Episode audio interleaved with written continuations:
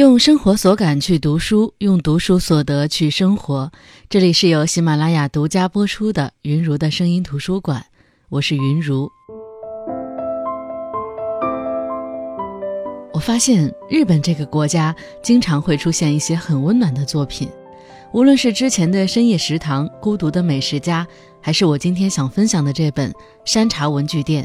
都是把生活中我们熟悉或者不熟悉的职业生活娓娓道来，把那些庸常事物中发现的生活哲学告诉我们。他们都很擅长用细腻的笔触，把云淡风轻的生活节奏描摹出来。他们存在于世间，好像就是为了和忙碌喧嚣对比。无论世界发展的多么快捷，他们始终有自己的节奏。这样的人，这样的生活。到底是因为他们的特立独行而有魅力，还是因为他们本身的魅力让他们变得特立独行呢？总之，有说不出的魔力。《山茶文具店》这本书是讲在日本镰仓有一家帮人代笔的文具店，叫山茶文具店。这是一家卖文具的商店，但是好像又没有在文具上投入特别大的精力，反倒是他的副业让他成为特别的存在。这家店的副业是帮别人代笔、写书信或者其他文字，只要有委托便会接受，收取一定的佣金，帮别人完成代写业务。即使是餐厅的菜单也会接受，每代店主均由女性担任。而这本书的主人公雨宫鸠子是第十一代传人，非常年轻的代笔人。上一代传人，也就是雨宫鸠子的外祖母，告诉他。雨公家源自江户时代，是有悠久历史的代笔人。这个职业在古代被称为右笔，专门为达官显贵代笔。而雨公家代笔传女不传男。雨宫鸠子自小和上代生活在一起，上代是山茶文具店的上一代主人，也是雨宫鸠子的外祖母。上代一个人把雨宫鸠子抚养长大，教他写字。也教他学习那些带有深厚文化底蕴，同时又透露着严肃的礼仪。愚公鸠子的童年就是和那些枯燥的文字一起度过的。上代严格管教愚公鸠子，想让鸠子按照他认为对的方式生活，大到人生方向的选择，小到生活习惯的细节，在体现了浓浓的爱的同时，也让鸠子有了深深的束缚感。进入叛逆期的鸠子非常不满意上代这样的做法，于是选择了一切能和上代对着干的方式来宣示自己对自己人生的主权。这种叛逆让鸠子和上代的关系变得非常糟糕。后来，雨宫鸠子逃去了国外，想过自己想要的生活。哪怕上代生病住院，鸠子也再没有出现，直到上代去世，也没有再见最后一面。那之后。他才回来处理上代留下的一些遗产和权力的事务。他重新回到镰仓这个城市，为了避免山茶文具店因无人经营被拆除，他不得不重新开始经营这家文具店，像上代曾经期待的那样，成了雨宫家第十一代传人。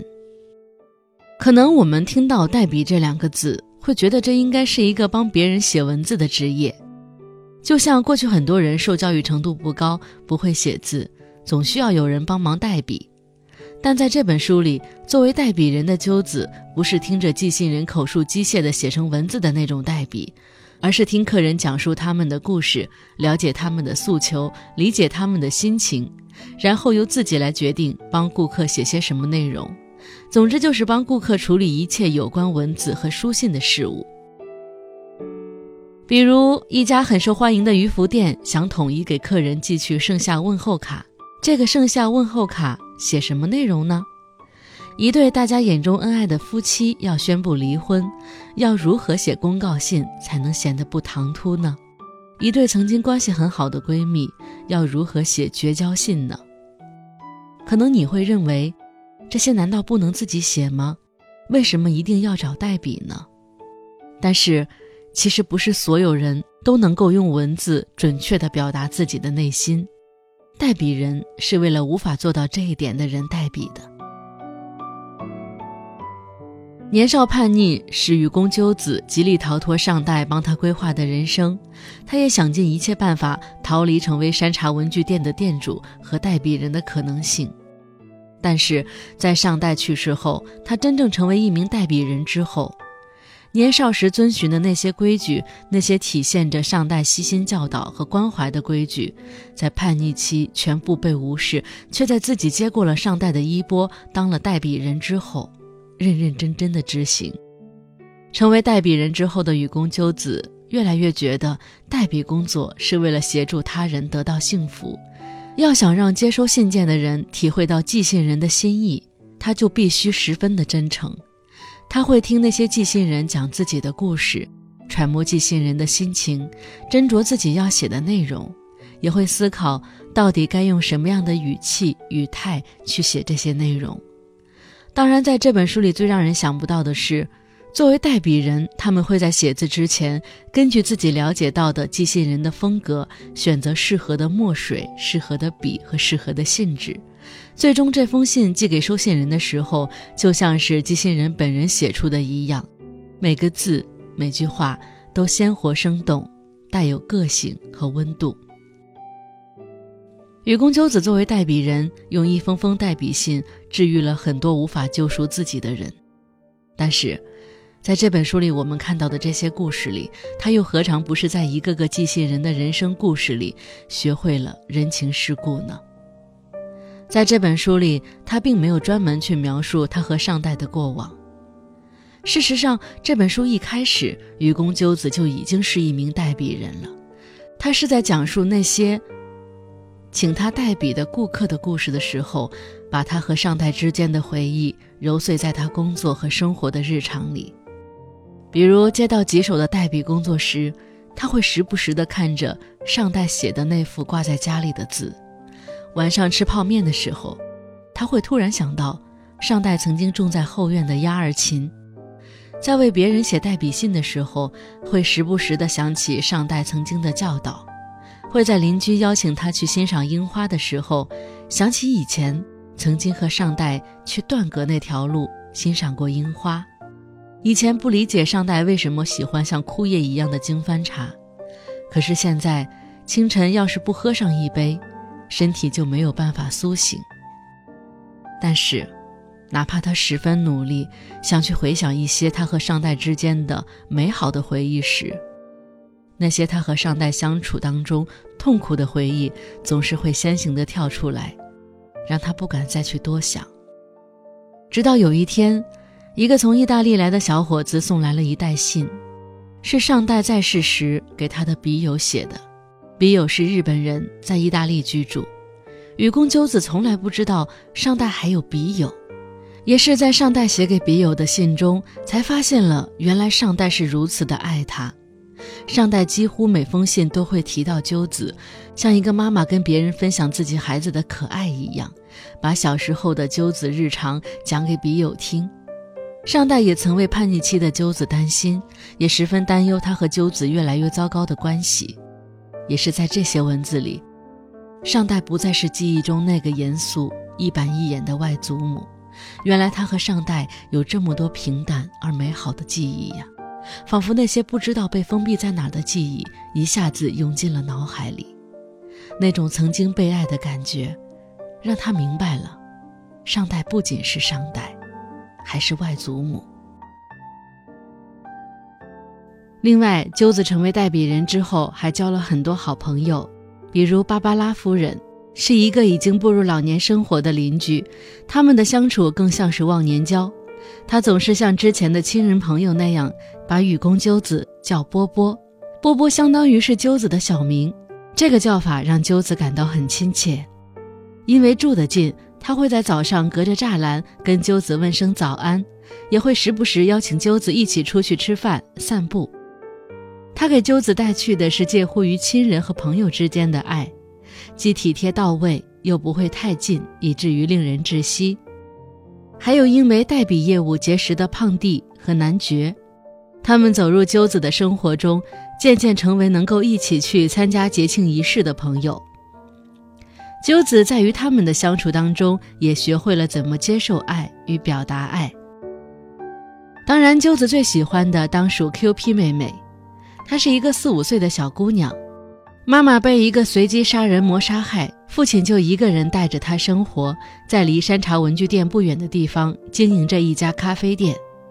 Q P 妹妹喜欢鸠子，喜欢像鸠子那样在纸上写下自己想说的话，投进邮筒寄给鸠子。他们在不知不觉当中成为了笔友，同时也是可以见面的忘年交。在 Q P 妹妹的撮合下，在书的结尾处，鸠子跟 Q P 妹妹的爸爸守井先生开始了约会。也是在这次约会当中，鸠子看到一个人带着孩子的守井先生，突然想起曾经上代也曾像守井先生背着 Q P 妹妹一样背着她，眼泪瞬间就流了下来。守井先生说。我猜你外祖母一定只会用严厉的方式来表达她对你的爱。鸠子认识到了外祖母对他的爱，心中充满了为时已晚的悔恨。代笔人的工作其实就像摆渡人那样，鸠子渡人无数，但还未渡己，他也需要一位摆渡人。在那样一个内心脆弱的时刻，守井先生充当了他的摆渡人。他蹲在地上，背起雨宫鸠子。像小时候外祖母背起鸠子一样，鸠子在他的背上泪流满面。他对鸠子说：“与其苦苦追寻失去的东西，还不如好好珍惜自己眼前拥有的东西。”就这样，鸠子解开了他和上代心中的情感疙瘩。因为守井先生，雨宫鸠子终于理解并坦然面对上代曾经的爱。他提笔给上代写了一封信，写给上代，也写给自己。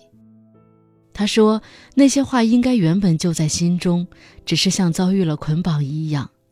而守井先生仿佛像对着那些冻结的话语吹了口热气似的，那些话语松动了。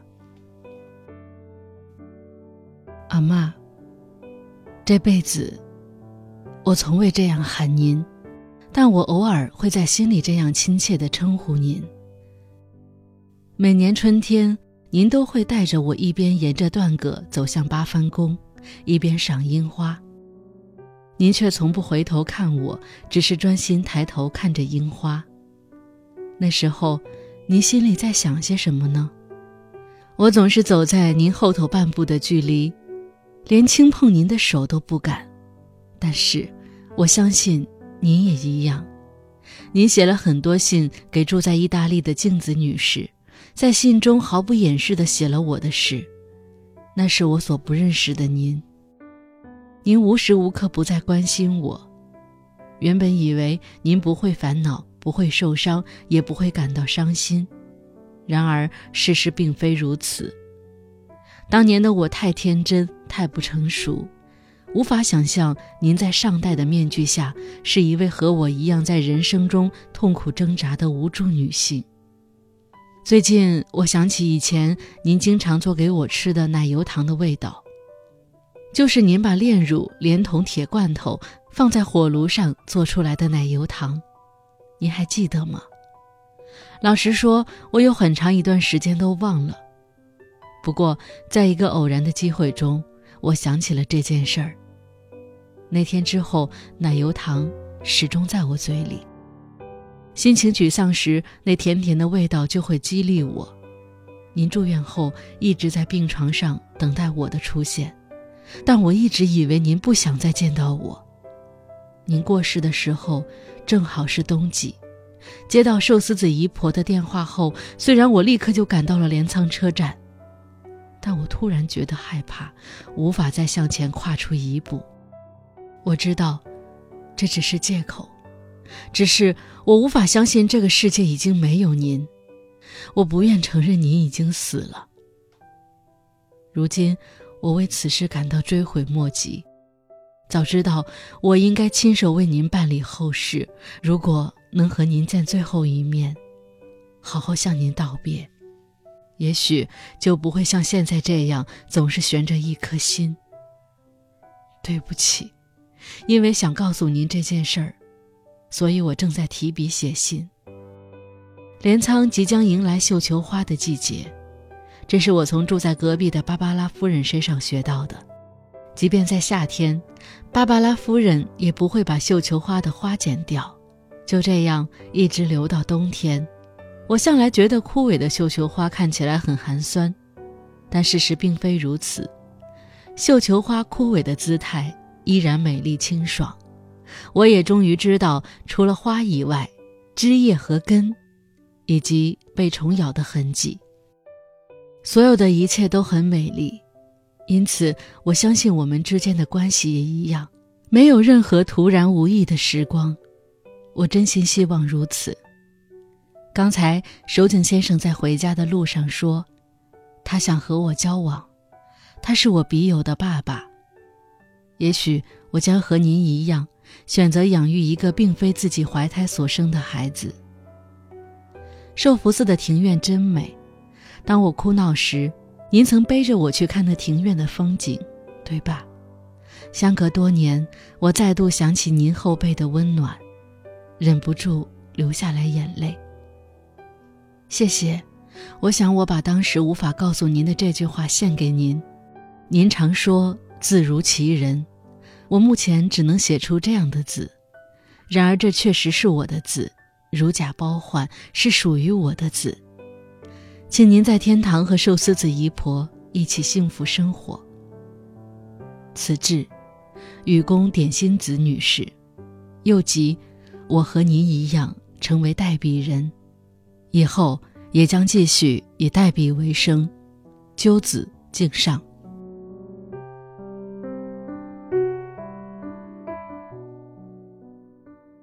虽然这是一个关于代笔职业的故事，一个摆渡人的故事。但它归根结底是一个爱的故事，一个小女孩因为严厉的爱，一直以为自己不被爱，在沮丧、叛逆、难过之后，她寻找爱并发现爱的故事。